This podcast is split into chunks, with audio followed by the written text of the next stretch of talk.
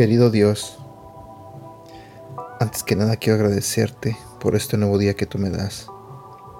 Señor, quiero pedirte que abras el corazón y la mente de las personas que están escuchando este audio en este momento.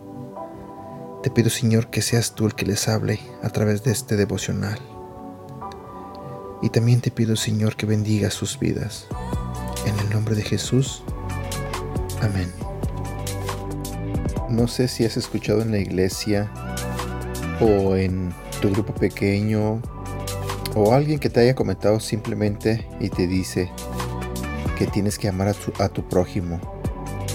¿Realmente entiendes qué significa eso? ¿Amar a tu prójimo? ¿Qué es lo que se te viene a la cabeza? ¿Piensas que amar a tu prójimo es simplemente amar a tus hijos, a tu esposo, tu esposa, a tu familia. ¿Realmente te has puesto a pensar profundamente qué, ese, qué significa amar a tu prójimo? Ah, para muchos pienso que nos es difícil, me incluyo porque también me ha pasado, que nos es difícil amar a todos en general. Regularmente solemos amar a las personas a quienes queremos, a las personas que nos caen bien, a las personas que nos agradan. A ellos sí se nos es fácil amarlos. Pero ¿qué hay de aquellos que tienen enemigos? ¿Qué hay de aquellos que tenemos que amar a esas personas a quien no nos cae bien? A los que nos hicieron algo, a los que nos hicieron daño. ¿Qué hay de aquellos que hablan mal de nosotros? ¿Cómo podemos amarlos? si en el fondo no queremos. Ah, pienso que para muchos eso, eso nos pasa. Eh, solemos darle amor o queremos nada más darle amor a las personas que nos tratan bien, a las que creemos, entre comillas, que se lo merecen. Bueno, el devocional de hoy tiene como título ¿Quién es el prójimo? Buenos días, mi nombre es Edgar y este es el devocional de Aprendiendo Juntos. Dios no es como somos los hombres. El principio que Jesús enseña es que debemos amar al prójimo como a nosotros mismos. La pregunta es, ¿quién es el prójimo? Hay tres niveles de prójimo.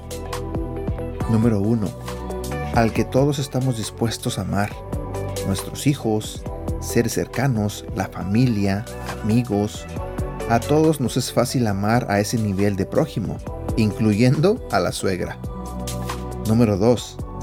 Aquellas personas que no conocemos, no sabemos su nombre, su vida, pero son aquellas personas que al momento sabemos que tienen una necesidad. Ejemplo, la abuelita que va empujando con su poca fuerza el carro del supermercado. Una persona que está al frente tuyo y le hace falta dos dólares para completar su mandado ese es tu prójimo, la persona que Dios pone delante de ti, de tus propios ojos, con una necesidad. Esa es la gente a la que tenemos que amar. Y número tres, este es el nivel más difícil. Y en esta ley de amar a los semejantes, Jesús dijo que teníamos que aprender a amar a nuestros enemigos. Porque es fácil amar a los que nos aman. Es relativamente fácil amar a alguien que vemos que tiene una necesidad y que podemos ayudar en ese momento. Pero amar a nuestros enemigos, eso ya es demasiado.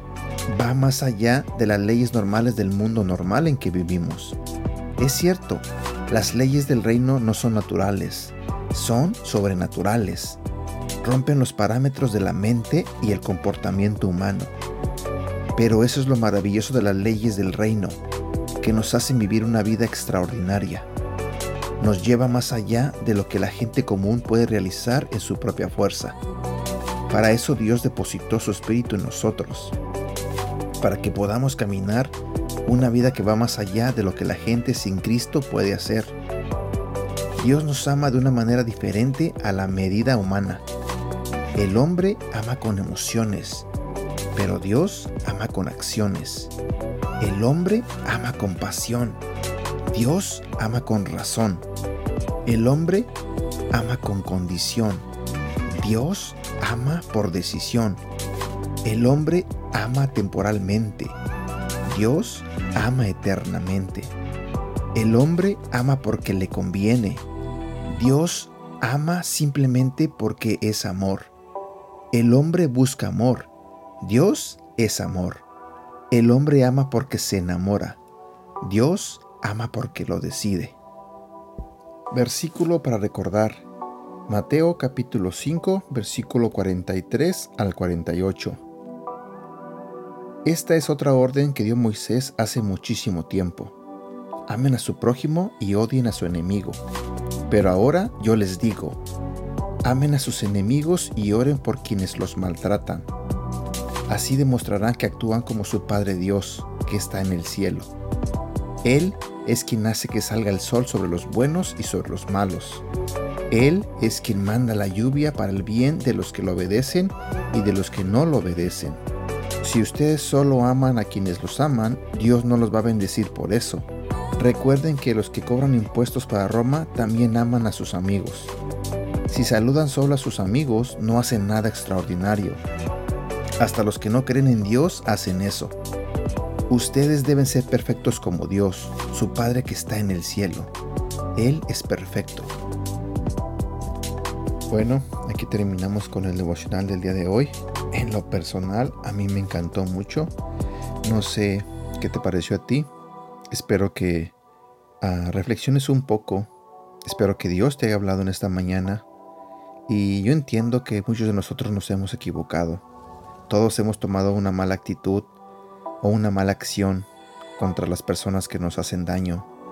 Pero pienso que tenemos que ser obedientes. Tenemos que intentar ser obedientes quizás sea un poco difícil, pero sé que si nos acercamos a Dios y le pedimos su ayuda, pienso que podemos hacerlo.